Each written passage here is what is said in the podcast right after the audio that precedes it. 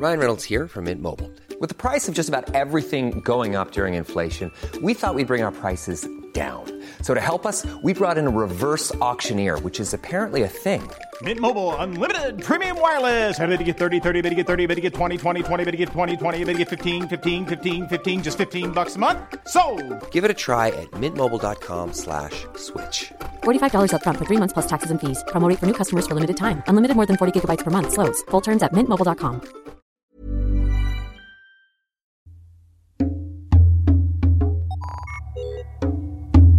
Remotas es un espacio flotante donde contamos historias que han marcado nuestra manera de entendernos como mujeres.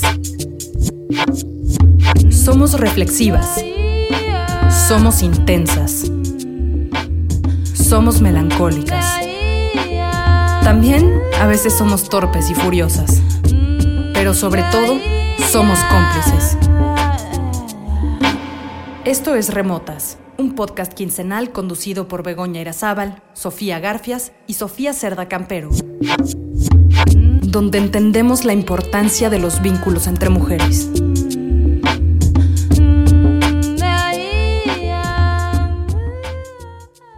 Bienvenidas y bienvenidos sean todos ustedes a un episodio más de Remotas. Yo soy Begoña Irazábal.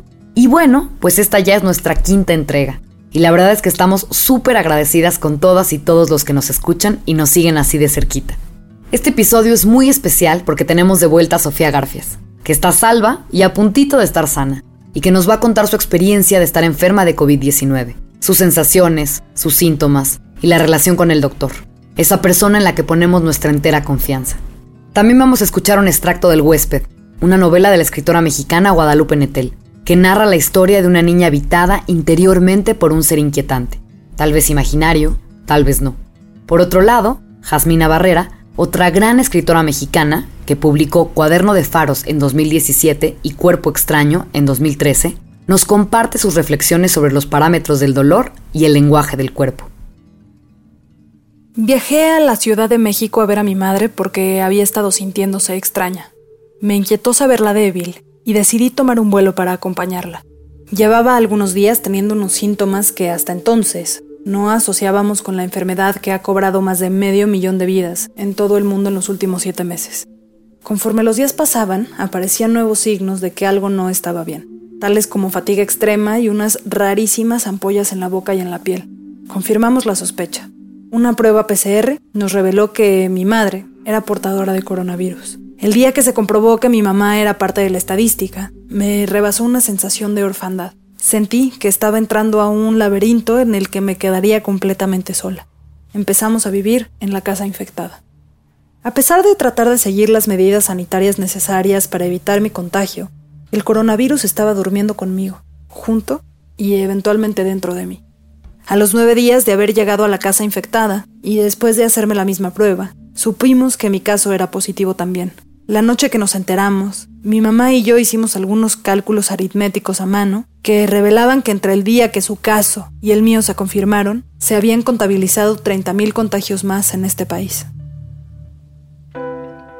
Pues mi queridísima Sofía, bienvenida de regreso a esta tu casa, nuestra casa, con las remotas, siendo tú un elemento pues fundador de, de, de, las remotas. La verdad es que te extrañamos muchísimo en el episodio anterior. Nos hiciste muchísima falta. Estamos felices de que estés aquí de vuelta y bueno, eh, leerte es una, una, maravilla y un gozo y me encantaría que nos contaras un poquito pues cómo estás, cómo te sientes y pues nada, empezar un poco esta, esta conversación de historias como, como siempre la tenemos. No, pues gracias. Y, también gracias por rifarse el, el, episodio anterior en mi, en mi ausencia. Pues sí, literalmente fueron, eh, se cumple ya la cuarta semana de estar eh, metida un poco navegando este, este tema del coronavirus, en que todos los días aparece o un síntoma o una novedad o un nuevo conocimiento o una nueva pieza informativa que, que pues todo va juntando ese, ese rompecabezas, ¿no? Me siento bien, eh, me siento, no me siento sana, no me siento energética, no me siento al 100, pero siento que finalmente desde hace un par de días estoy logrando articular mis ideas nuevamente. Ay, bueno, eso ya es una, eso ya es una ganancia enorme, porque tu cabeza piensa y piensa mucho. Sí, bueno, y, creo que sobra decir como, como pues qué valiente y qué entregada y qué, pues ahora sí que qué chingona que una semana después de estar convaleciente estés aquí escribiendo, haciendo la historia principal, este, y platicando de estos síntomas que yo creo que es tan importante apalabrarlos y entenderlos, no, no desde un punto de vista que estamos leyendo una noticia, sino desde una vivencia personal.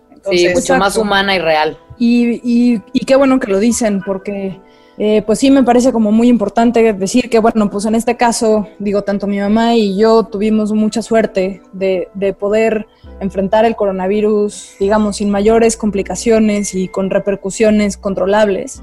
Este, sin embargo, pues no es la historia de un altísimo porcentaje eh, de hombres y mujeres en todo, el, en todo el mundo, ¿no? ¿Qué han sentido ustedes? Por eh, supuesto. Yo les iré platicando Aquí, ha, aquí sido muy raro. Digo, como saben, yo, yo vivo en Nueva York, pero yo viajé, o sea, viajé en marzo para la Marcha de las Mujeres y regresé y ya se estaba mencionando el coronavirus, pero era algo que yo veía como súper lejano. O sea, esa semana del 8 de marzo yo veía el coronavirus como algo que pasaba en otro lado o como que había algunos casos y regresé a Nueva York a que a los, no sé, tres días nos encerraran y, fue muy loco, o sea, como que ese cambio mental, e, ese entendimiento de estamos confinados, no podemos salir de nuestras casas, fue, fue muy loco y muy fuerte y, y, ahorita digo, veo a mi ventana y hay gente afuera y hay restaurantes abiertos y digo, sí con tapabocas, pero pero es una sensación tan diferente a esa sensación tan traumática que viví en un inicio, en el invierno, en, en, un momento de pues, mucha introspección y mucho aislamiento y mucho miedo y mucha paranoia.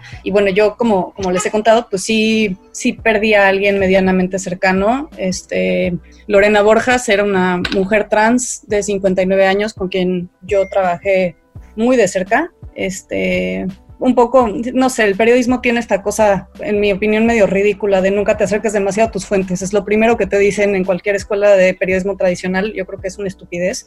Em, pero bueno, fue alguien que me enseñó mucho, mucho, mucho y, que me volvió una persona más simpática y, que fue muy determinante para mí. Y pues la velamos en Zoom. Sí.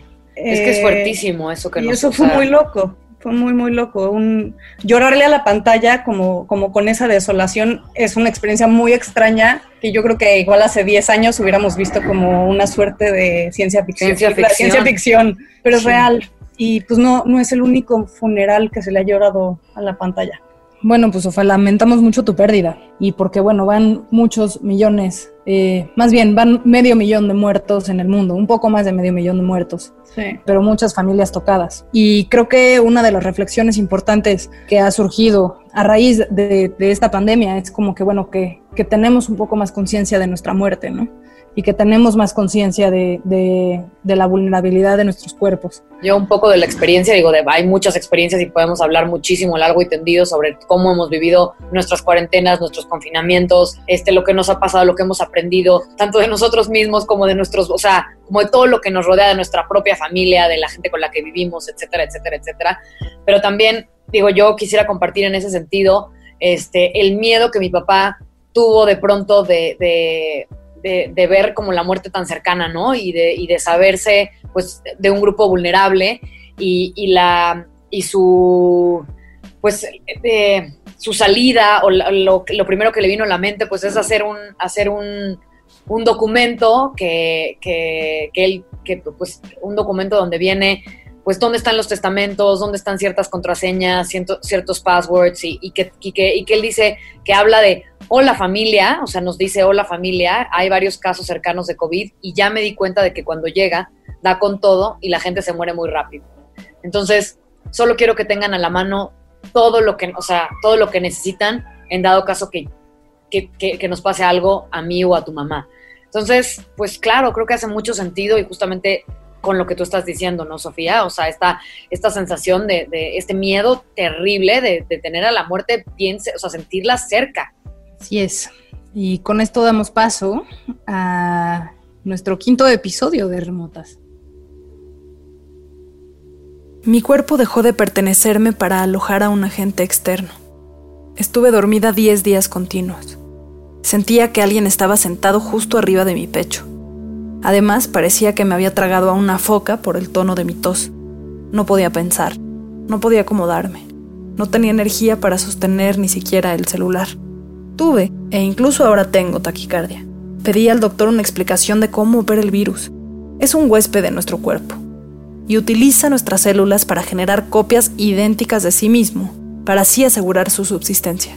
También me dijo que al ser un proceso inflamatorio celular, el cuerpo libera energía constantemente, por eso el agotamiento. Escuchar una explicación lógica y entendible me hizo comprender lo que estaba pasando dentro mío. Guadalupe Netel es una escritora mexicana, ganadora del premio de narrativa breve Rivera del Duero con el libro de cuentos El matrimonio de los peces rojos, publicado por la editorial Páginas de Espuma en 2013, y del premio Herralde de novela con Después del invierno, publicado por Anagrama en 2014. Su obra ha sido traducida a 17 lenguas. Obtuvo un doctorado en Ciencias del Lenguaje en la Escuela de Estudios Superiores en Ciencias Sociales de París. Ha colaborado en revistas y publicaciones como Granta, The White Review, El País, The New York Times en español, La República y La Estampa, entre otras. Es directora de la revista de la Universidad de México de la Universidad Nacional Autónoma de México. Sabía que dentro de mí vivía una cosa sin forma imaginable, que jugaba cuando yo jugaba, comía cuando yo comía, era niña mientras yo lo era. Estaba segura que algún día la cosa iba a manifestarse, a dar signos de vida, y aunque la idea me parecía espeluznante, no dejaba de buscar esos signos en todos los pasillos de mi vida cotidiana, como otras personas rastrean las espinillas que hay sobre su cara o las costras de grasa debajo del cabello. El primer territorio invadido fue el de los sueños. Poco a poco, entre los 10 y los 12 años, fueron perdiendo color y consistencia.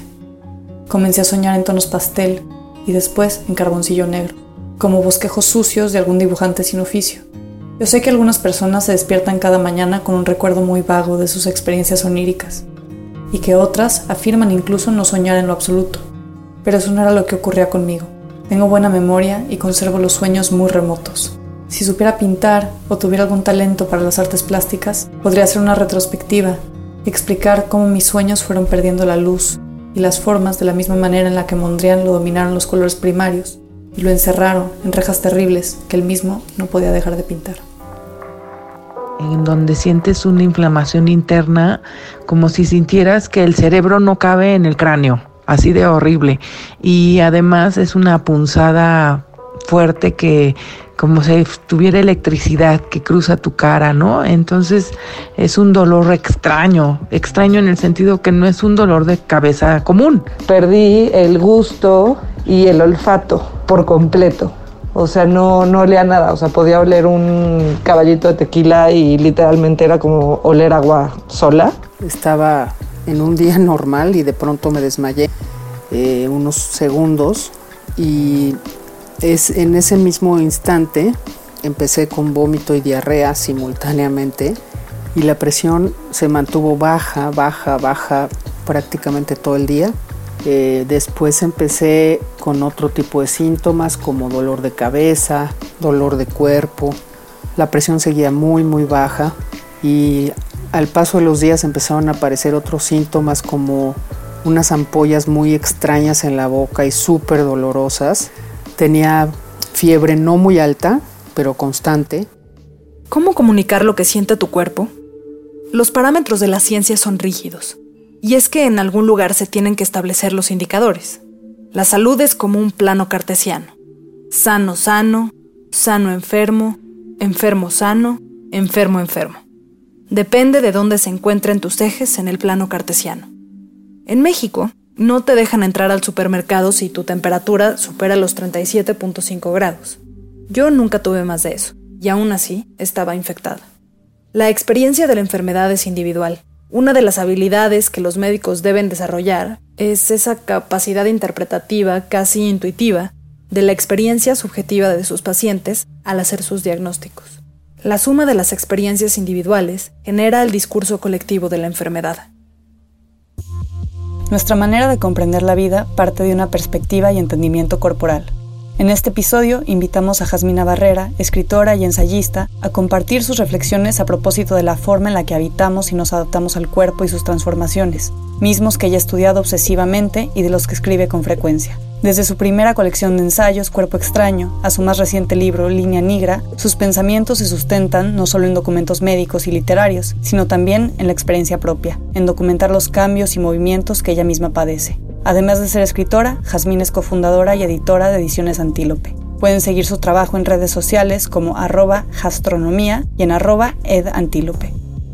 El cuerpo tiene su propio lenguaje y, y podemos tratar de traducirlo a palabras, a imágenes, a danza, a lo que se nos ocurra, pero siempre va a ser eso, ¿no? Una traducción.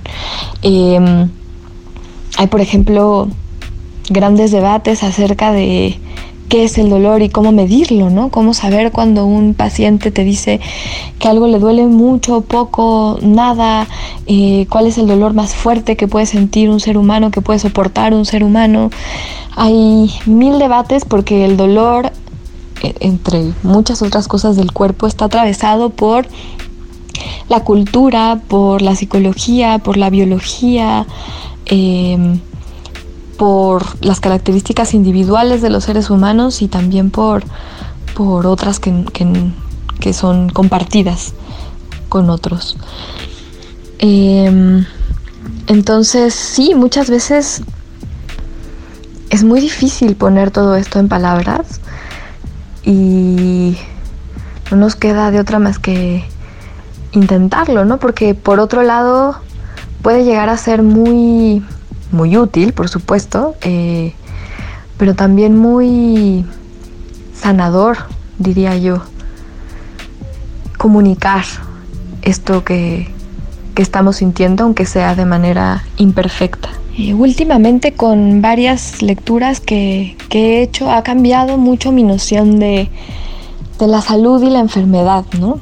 Parece que cada vez está más claro que somos Nuestros cuerpos son ecosistemas en los que conviven virus y bacterias todo el tiempo que conforman una buena parte de nuestro, de nuestro cuerpo y que además muchas veces son beneficiosos. De hecho, ya ahora sabemos que eh, una, una mala flora intestinal puede ocasionar problemas digestivos. Em, que convivir con virus y bacterias, estar más expuestos a ellos cuando somos niños, ayuda a no desarrollar tantas alergias, eh, asma y otros problemas de ese tipo. Creo que son cosas que todavía la ciencia está explorando em, y, no tenemos respuestas para, para muchas de estas preguntas, pero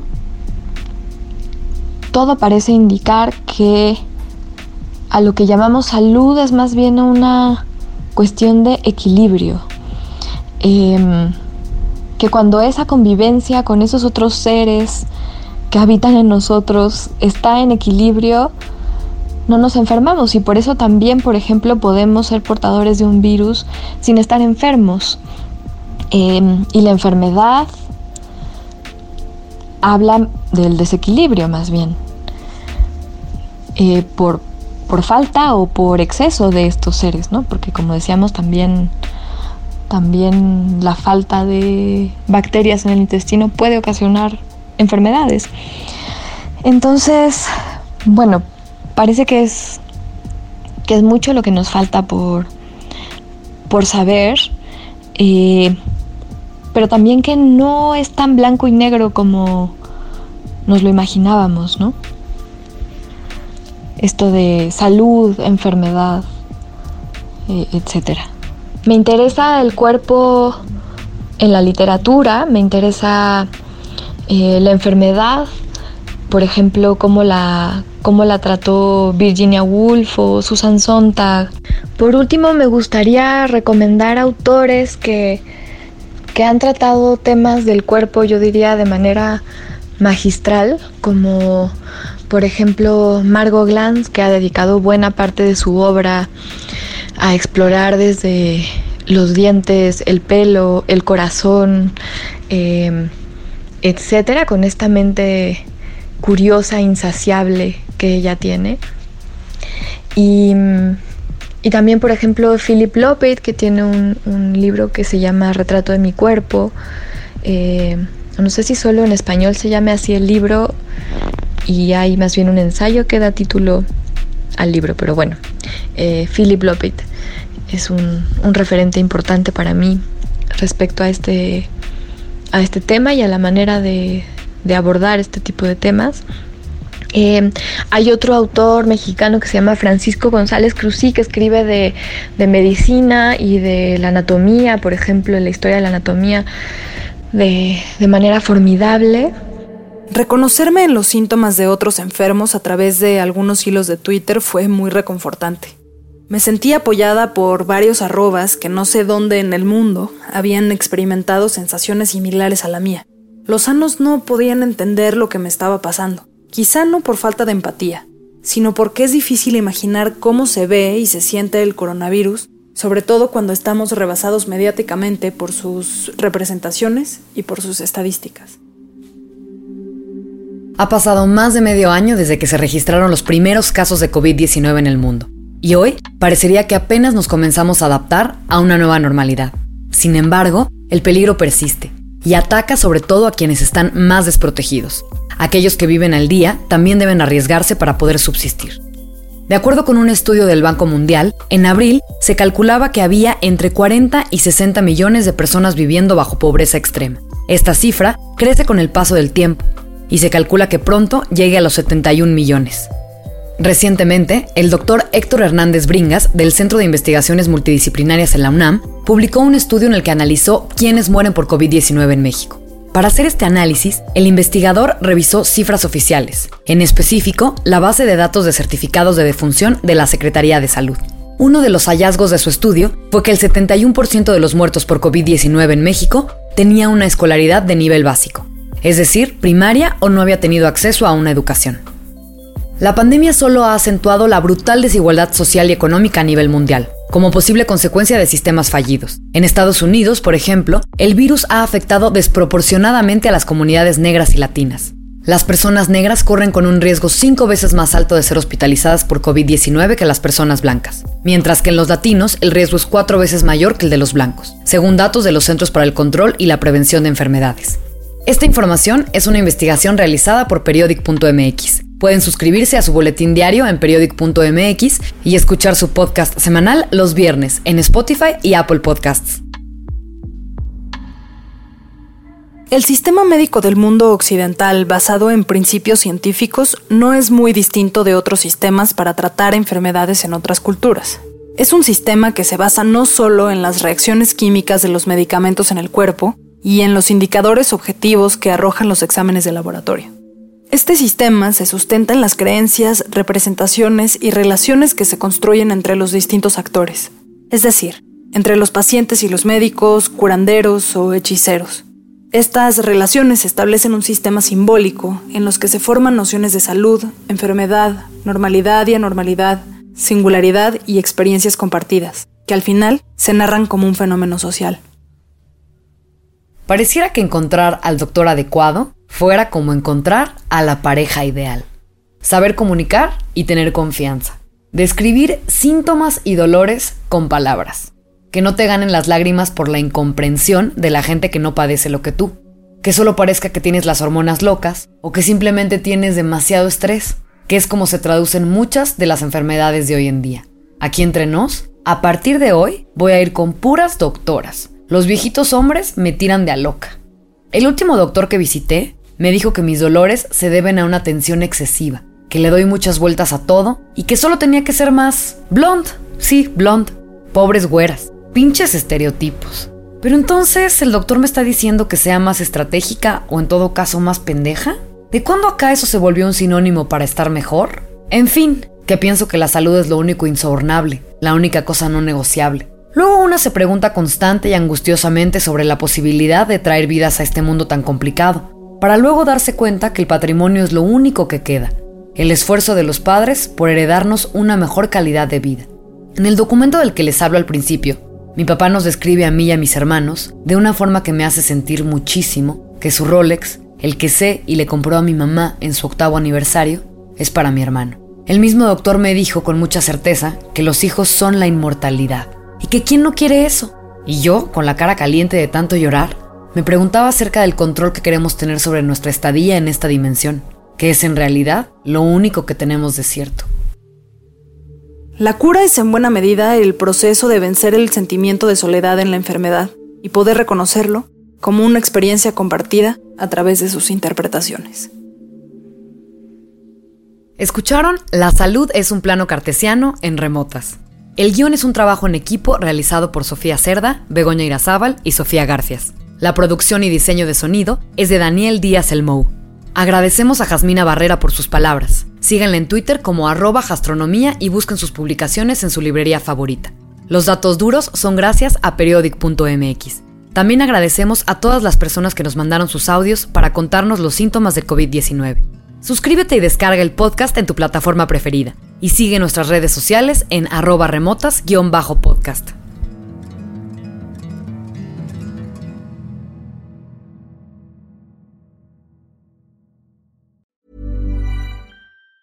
Hi, I'm Daniel, founder of Pretty Litter. Did you know cats tend to hide symptoms of sickness and pain? I learned this the hard way after losing my cat, Gingy. So I created Pretty Litter, a health monitoring litter that helps detect early signs of illness by changing colors, saving you money and potentially your cat's life. Pretty Litter is veterinarian developed, and it's the easiest way to keep tabs on your fur baby's health right at home. Go to prettylitter.com and use code ACAST for 20% off your first order and a free cat toy. Terms and conditions apply. See site for details. Hold up. What was that? Boring. No flavor. That was as bad as those leftovers you ate all week. Kiki Palmer here, and it's time to say hello to something fresh and guilt-free. Hello Fresh. Jazz up dinner with pecan-crusted chicken or garlic butter shrimp scampi. Now that's music to my mouth. Hello Fresh. Let's get this dinner party started. Discover all the delicious possibilities at hellofresh.com.